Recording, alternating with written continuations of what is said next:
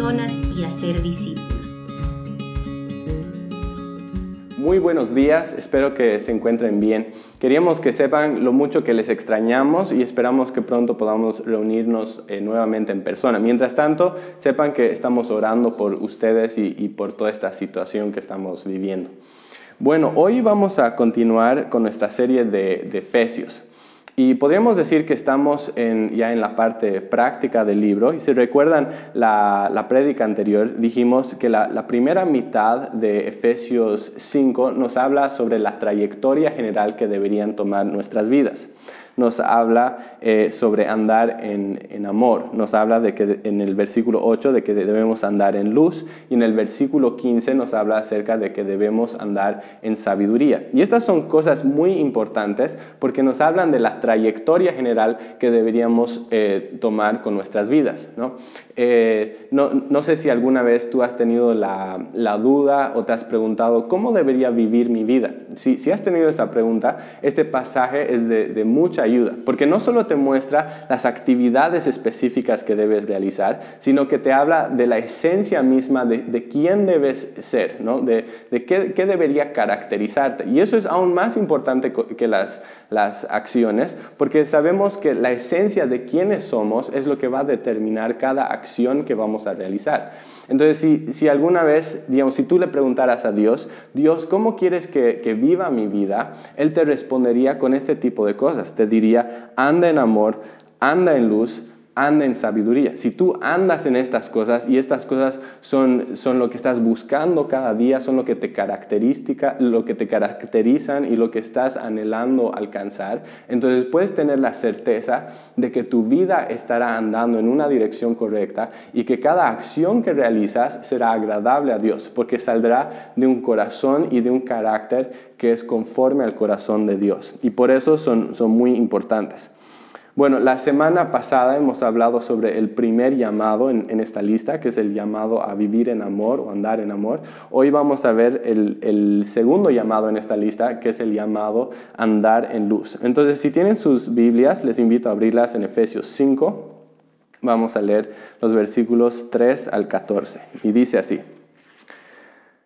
pero que la inmoralidad y toda impureza o avaricia ni siquiera se mencionen entre vosotros como corresponde a los santos, ni obscenidades, ni necedades, ni groserías que no son apropiadas, sino más, sino más bien acciones de gracias porque con certeza sabéis esto, que ningún inmoral, impuro o avaro que es idólatra tiene herencia en el reino de Cristo y de Dios. Nadie os engañe con palabras vanas, porque por causa de estas cosas la ira de Dios viene sobre los hijos de desobediencia. Por tanto, no seáis partícipes con ellos, porque antes erais tinieblas, pero ahora sois luz en el Señor. Andad como hijos de la luz, porque el fruto de la luz consiste en toda bondad, justicia y verdad examinando qué es lo que agrada al Señor. Y no participéis en las obras estériles de las tinieblas, sino más bien desenmascaradlas, porque es vergonzoso aún hablar de las cosas que ellos hacen en secreto. Pero todas las cosas se hacen visibles cuando son expuestas por la luz, pues todo lo que se hace visible es luz. Por esta razón dice, despierta tú que duermes y levántate de entre los muertos y te alumbrará Cristo. Padre amado, te damos gracias por esta oportunidad que nos das hoy de poder estudiar tu palabra. Oramos que tú nos guíes en todo lo que vamos a hablar, que tú em, te reveles a nosotros, que traigas convicción a nuestros corazones y que nos transformes por medio de tu palabra. Oramos esto en el nombre de Jesús. Amén. Bueno, el versículo 8 es el versículo clave de, este pasaje. Es el resumen de todo lo que se habla aquí. Todo gira en torno al versículo 8. Y eso significa que esto, este pasaje es básicamente un llamado a, vivir o andar en la luz. Pero ¿qué significa eso? ¿Qué significa eh, andar en la luz? Bueno, En, la Biblia muchas veces aparece eh, la palabra luz en, una forma simbólica, ¿no? y cuando vemos la palabra luz en un sentido simbólico, generalmente eh, tiene dos aspectos. Hay un aspecto intelectual y hay un aspecto moral. El aspecto intelectual, em, cuando, cuando lo está usando en un aspecto intelectual, la, luz se usa para referirse a la verdad y la oscuridad se, usa para referirse a la ignorancia o a la falsedad. Cuando se usa esta imagen de la luz en un sentido moral, la luz se refiere a la justicia o a la santidad o a la pureza, mientras que la luz, eh, perdón, la, oscuridad se refiere a la maldad.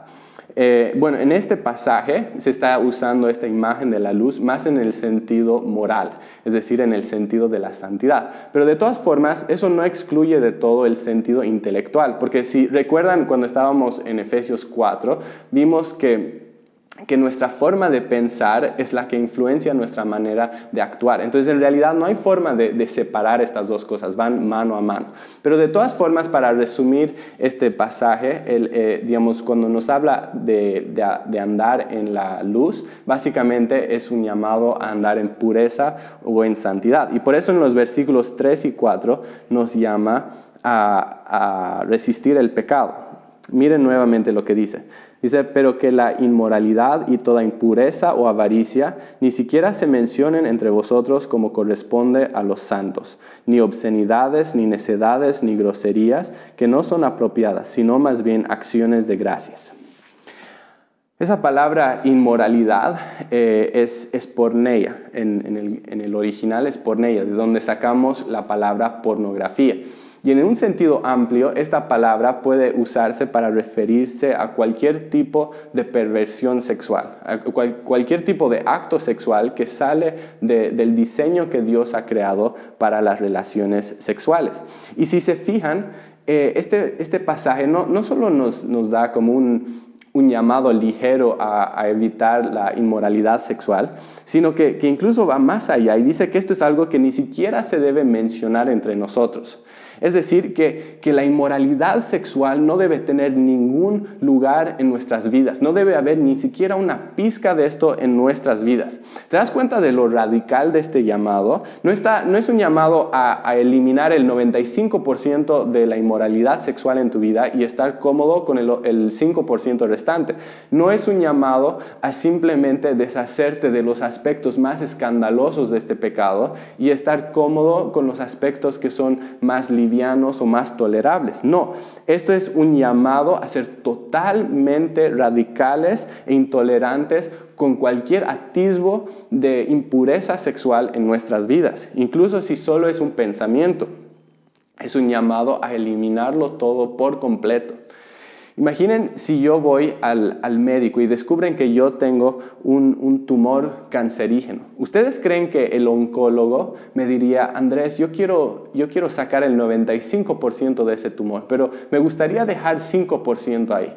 ¿Ustedes creen que, el médico haría eso? Obvio que no, porque si él deja incluso un pedazo pequeño de este tumor, ese, tumor, ese, pedazo puede empezar a crecer y me puede terminar consumiendo por dentro, me puede terminar destruyendo. Y entonces el médico no va a descansar hasta que pueda eliminar el, tumor entero, el, 100% de, de este tumor.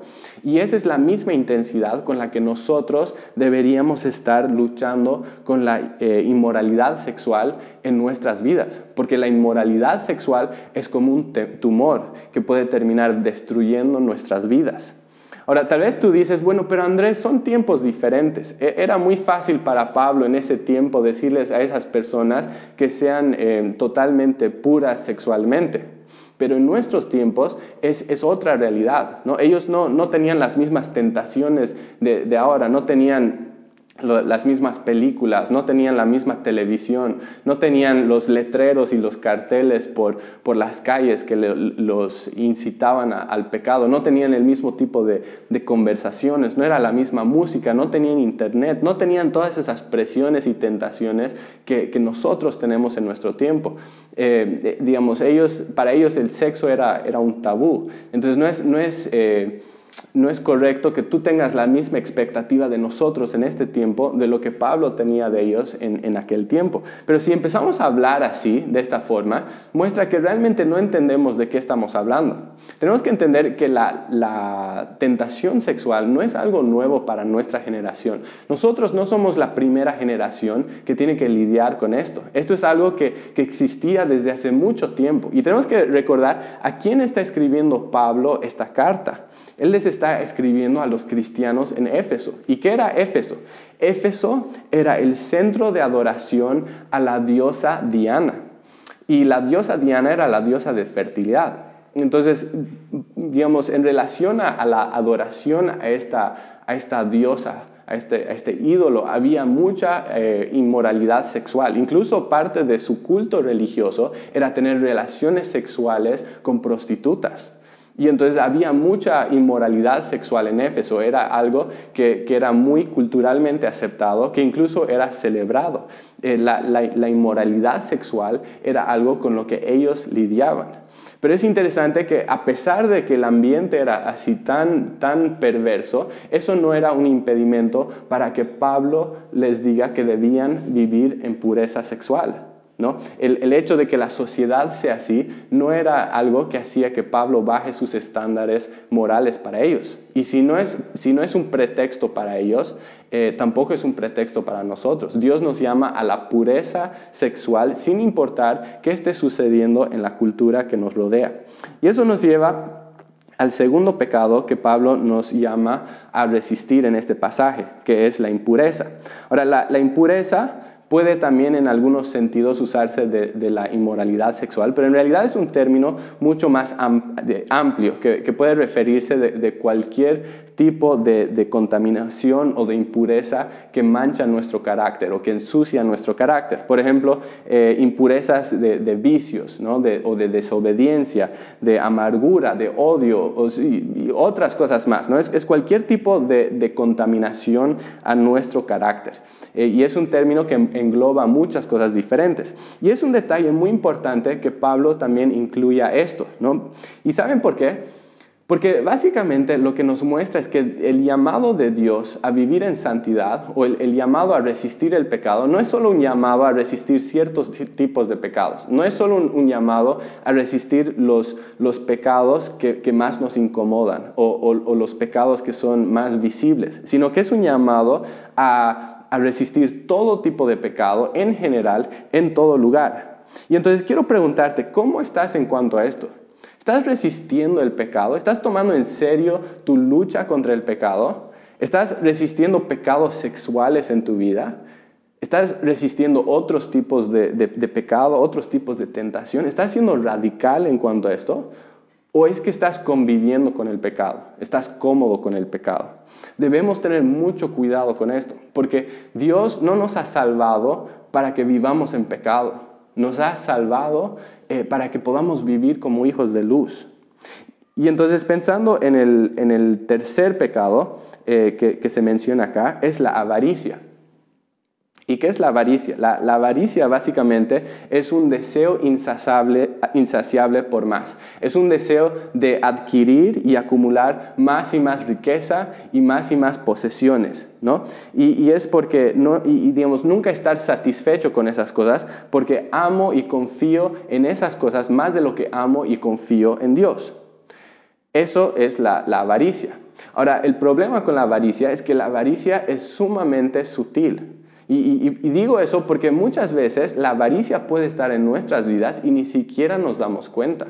O si nos damos cuenta no lo vemos como tan malo. Decimos, bueno, ¿qué, tiene de malo un poco de, avaricia? Pero en realidad aquí lo presenta como algo muy peligroso. ¿Y saben por qué? Porque la avaricia sale de un corazón que dice, Dios no es suficiente. Dios no es suficiente para satisfacerme, Dios no es suficiente para cuidarme, necesito algo más que Dios. Y entonces la persona que, vive con avaricia empieza a correr tras otras cosas y a buscar su contentamiento en otras cosas y empezar a confiar en otras cosas. Y al final esa persona termina reemplazando a Dios. Y por eso en el versículo 5 llama la avaricia idolatría. Porque cuando una persona es, eh, eh, alguien es avaro, básicamente está poniendo en el lugar de Dios otra cosa que solo, digamos, Dios, solo, solo Dios debería estar en, en, ese lugar y la persona está poniendo otra cosa en ese lugar. ¿no? Eso es idolatría y por eso es algo tan serio para Dios. Y entonces vemos en el versículo 3 que, nos habla de, varias conductas que debemos resistir, ¿no? Pero el versículo 4 lo lleva un poco más allá y lo vuelve aún más desafiante, porque lo que, lo que nos muestra aquí es que debemos tener cuidado no solo con los pecados de conducta, sino incluso con los pecados em, de, de, lo que hablamos, ¿no? Debemos tener cuidado con lo que hablamos. Vemos esto en el versículo 4. Dice, ni obscenidades, ni necedades, ni groserías que no son apropiadas, sino más bien acciones de gracias. Dios nos llama a, resistir no solo los pecados de conducta, sino también los pecados de palabra. ¿Y saben por qué es tan importante esto? ¿Saben por qué a Dios le importa tanto lo que decimos con nuestras palabras? Porque nuestras palabras son un reflejo directo de qué es lo que llevamos en el corazón. Y al final del día, lo que Dios más quiere de nosotros es nuestro corazón. A Él le importa que nuestro corazón sea un corazón totalmente entregado a Él, que le ame de verdad. Y por eso debemos ser radicales con el pecado. No solo con los pecados de, de conducta, sino con, también con las palabras de, palabra y también con los, pecados de, pensamiento. ¿no? Debemos ser totalmente radicales con el pecado, así como un médico es radical con un tumor cancerígeno. Y tal vez te preguntas, pero ¿por, qué tanto énfasis en esto del pecado? ¿Por qué preocuparnos tanto con el pecado? ¿Por qué no, no simplemente relajarnos un poco y, decir, bueno, no, no necesitamos ser tan, tan estrictos con esto? Bueno, este, este pasaje no nos deja en la oscuridad, nos da eh, algunas razones de por qué deberíamos tomar en serio nuestra lucha contra el pecado. Y básicamente menciona dos cosas. En primer lugar, nos habla a resistir el pecado porque como, estaba diciendo en el versículo 3 y 4, el pecado no corresponde y no es apropiado en la vida de un creyente. el pecado es totalmente incompatible en la vida de un creyente. Si se fijan, el, el versículo 8 dice, porque antes erais tinieblas, pero ahora sois luz en el Señor. Andad como hijos de la luz. ¿Cuál es el punto de este versículo?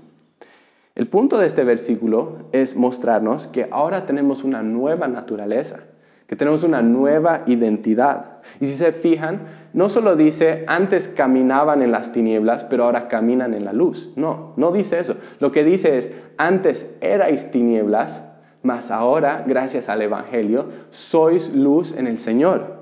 Y entonces lo que está mostrando aquí es que ha ocurrido un cambio, ha, ocurrido un cambio en nuestra esencia, en nuestra identidad. Antes teníamos una esencia de pecado, teníamos una naturaleza pecaminosa y entonces era, era de esperarse de que vivamos en pecado. Eso correspondía a esa vieja vida.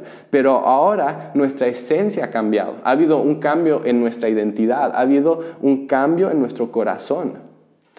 Y esa nueva naturaleza, esa nueva esencia es luz. Y así como la, la, luz es incompatible con las tinieblas, así como la luz y las tinieblas no pueden estar en un mismo lugar, en un mismo tiempo, es incompatible que nosotros vivamos en pecado cuando nuestra esencia ahora es luz y santidad. Y entonces por eso debemos tomar en serio esta lucha contra el pecado. Pero hay una segunda razón por la que debemos tomar en serio la lucha contra el pecado. Es porque los que no resisten el, eh, los que no resisten el pecado no heredarán el reino de Dios. No tendrán vida eterna. Vemos esto en los versículos 5 al 7. Dice, porque con certeza sabéis esto, que ningún inmoral, impuro o avaro que se idólatra tiene herencia en el reino de Cristo y de Dios. Que nadie os engañe con palabras vanas, pues por causa de estas cosas la ira de Dios viene sobre los hijos de desobediencia. Por tanto, no seáis partícipes con ellos. Son palabras muy fuertes, son palabras muy serias y, no deberíamos tomarlas con, ligereza. Ahora, yo sé que estas palabras no son muy populares. No, no son palabras que nos gustan predicar. Si alguien te, te, invita a predicar un mensaje a una iglesia, probablemente este no sería el primer pasaje que vendría a tu mente y que escogerías nos gusta hablar mucho acerca del amor de Dios o de, su perdón, ¿no? de, esos eh, aspectos lindos, pero muchas veces es incómodo hablar de su ira o hablar de, su justicia. Y sin embargo es importante hablar de ambas cosas, porque ambas cosas son esenciales al carácter de Dios. Eh, eh, son cosas muy importantes. Si yo quiero tener una imagen correcta de Dios, necesito hablar de su amor, pero también necesito hablar de su santidad y de su justicia y de su ira. Y la ira es una parte fundamental de quién es Dios. Porque Dios no sería bueno si no sintiera indignación por aquello que es malo, o si no sintiera indignación eh, contra aquello que destruye lo que Él ama. Entonces, así como el amor es un aspecto importante de Dios, también lo es su, su ira. Si recuerdan en 2 Timoteo, habla de que toda la palabra es inspirada por Dios, ¿no? Y, no solo las, las, palabras o digamos las secciones que nos gustan, sino la totalidad de la palabra de Dios, porque la totalidad de la palabra nos muestra quién es Dios realmente. Y por eso en, en la iglesia creemos en la importancia de poder eh, enseñar la palabra capítulo por capítulo y pasaje por pasaje porque esto es, algo que nos ayuda a evitar la tentación de, saltar las partes de la Biblia que tal vez no escogerías, eh, escogeríamos o que tal vez no son eh, fáciles de, de enseñar. Pero volviendo a lo que dicen los versículos 5 al 7, no son palabras fáciles, ¿no? Son, son, es, no es un, digamos, un, versículo fácil de, escuchar o fácil de predicar, son palabras muy fuertes, pero a la verdad, al, al mismo tiempo, son palabras muy importantes para nuestras vidas. Y básicamente lo que nos está diciendo acá es que si no resistimos el pecado, no heredaremos el reino de Dios. Si no resistimos el pecado, seremos excluidos del reino de Dios. La ira de Dios estará sobre nosotros. Son palabras muy serias y me hacen recuerdo de lo que Jesús dijo en Mateo 7, cuando dijo, no todo el que me dice Señor, Señor, entrará en el reino de los cielos, sino el que hace la voluntad de mi Padre que está en los cielos. Muchos me dirán en aquel día, Señor, Señor, ¿no profetizamos en tu nombre y en tu nombre echamos fuera demonios y en tu nombre hicimos muchos milagros? Y entonces les declararé, jamás os conocí, apartaos de mí los que practicáis la iniquidad. La Biblia es bastante clara en cuanto a este punto. La persona que no está resistiendo el pecado no entrará en el reino de Dios. Es así de simple. Cuando miramos un pasaje como este, tenemos que mirarlo con mucha seriedad. Muchas veces puede ser fácil para nosotros mirar un pasaje como este y decir, esto no se aplica a mí, esto es para, otras personas, este, pasaje no es para mí. Pero yo quiero animarles hoy que no hagamos eso, que podamos tomar un, momento para pensar en lo que se está diciendo aquí, que podamos dejar que la verdad de lo que se está diciendo aquí penetre en nuestros corazones. Pablo dice que podemos saber con certeza que ningún inmoral, impuro o avaro que es idólatra tiene herencia en el reino de Cristo y de Dios. Quiero preguntarte, ¿cómo está tu vida en cuanto a esto? ¿Estás resistiendo el pecado? ¿Estás luchando en serio contra el pecado? ¿Estás tomando en serio tu, tu lucha por la santidad? Este pasaje te dice que si tú no estás luchando contra el pecado, puedes tener la certeza de que no estarás en el reino de Dios. Y tal vez tú dices, bueno, pero yo pensaba que la salvación era por la gracia, por medio de la fe, eh, que, no es por obras. Yo pensaba que lo que me salvaba era la fe en Jesucristo y su obra en la cruz. Yo pensaba que eso era lo que me justificaba y lo que hacía que yo tenga perdón de mis pecados pasados y presentes y futuros. ¿Acaso no es eso lo que me salva? Y la respuesta es sí, eso es lo que la, Biblia enseña, ¿no? Es, es verdad todo eso. Pero como yo soy salvo por gracia, por medio de la fe y no por obras, ¿acaso no significa eso que ahora mi vida es irrelevante? O sea, que, la forma que yo vivo mi vida es irrelevante, que me puedo entregar al pecado y que igual voy a ser salvo, igual voy a llegar al cielo eh, porque he creído en, en Jesús. Bueno, en realidad no, porque tenemos pasajes como estos, donde Pablo nos dice muy claramente que si no estamos resistiendo el pecado, no estaremos en el reino de Dios. Cristo dijo lo mismo y también Juan y lo dijo Judas y lo dijo Pedro y, lo encontramos en toda la Biblia. Es muy clara que si una persona no está resistiendo el pecado, si no está luchando contra el pecado, no entrará en el reino de Dios. Tenemos que entender bien la doctrina de la justificación. Si tú crees que la doctrina de la salvación, de la justificación, es que Jesús te perdona, y que ahora tú puedes vivir tu vida como tú quieras y que puedes entregarte al pecado y usar la gracia de Dios como una licencia para pecar, entonces no has entendido nada, porque eso no es la doctrina de la justificación. La salvación que Cristo ofrece es un paquete completo. Jesús no solo vino a salvarte de la condenación de tu pecado, vino a salvarte del pecado en sí, vino a salvarte de tu esclavitud al pecado. o para ponerlo en, términos más teológicos, Cristo no solo te justifica, también te santifica. Eh, son, dos cosas que van mano a mano, ¿no? son dos cosas que no podemos separar. La, justificación siempre va acompañada de la santificación. Y eso significa que si en este momento tú no estás viviendo en santidad, tú no tienes ninguna base para creer que en algún momento del pasado fuiste justificado. Porque una persona que fue justificada va a estar caminando en santidad. Pero si no hay santidad en tu vida, no tienes ninguna garantía de que eres justificado. Y por eso debemos tomar estas cosas en serio.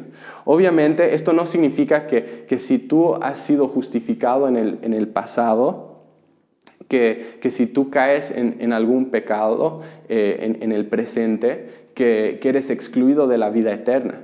No significa que, tienes que ser perfecto antes de saber de que eres, eres salvo.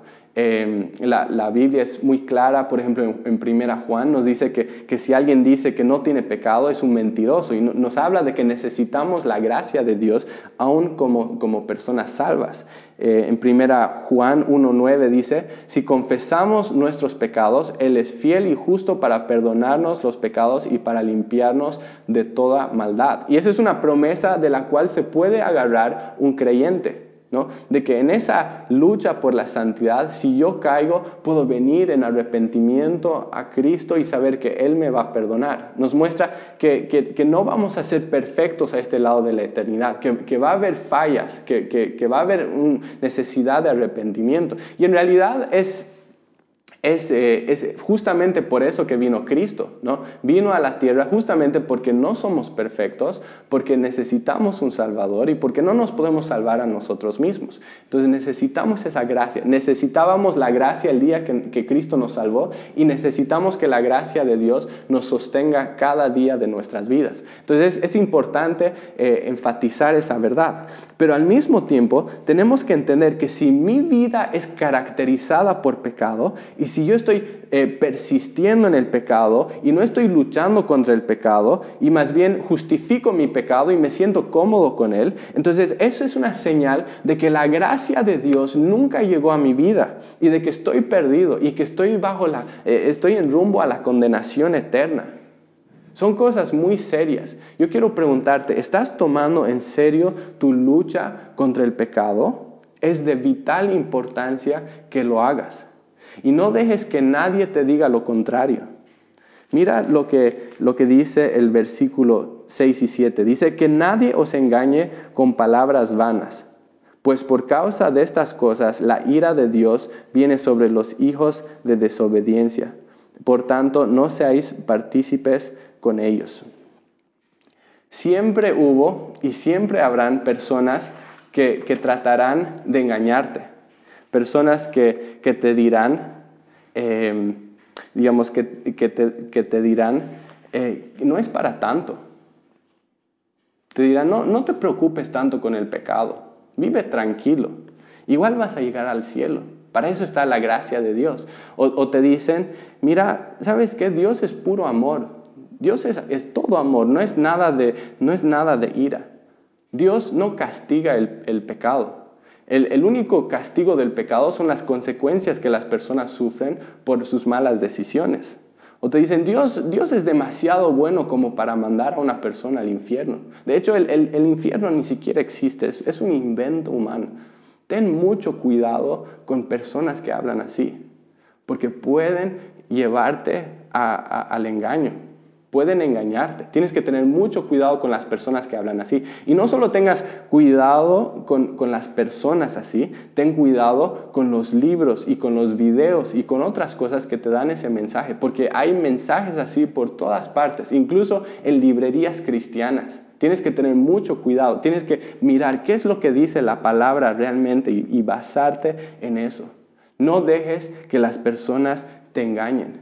El día del juicio vendrá y únicamente las personas que han sido justificadas por la sangre de Cristo y que lo estén demostrando por medio de una vida de santidad estarán a salvo en aquel día. Y entonces tenemos que tomar esto en, serio. Ahora, entendiendo las razones por las que es tan importante que estemos luchando contra el, pecado, de, resistir el pecado, es que Pablo nos llama después, como dice el versículo 8, a andar como hijos de luz.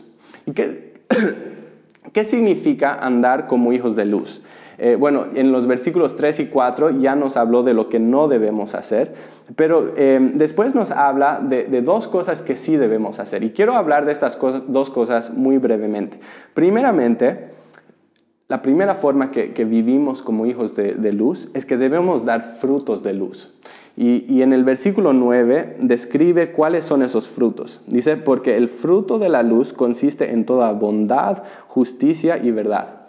Y básicamente este, e, e, este versículo es un llamado a examinar qué es lo que agrada al Señor y a vivir nuestras vidas conforme a eso, como dice en el versículo 10.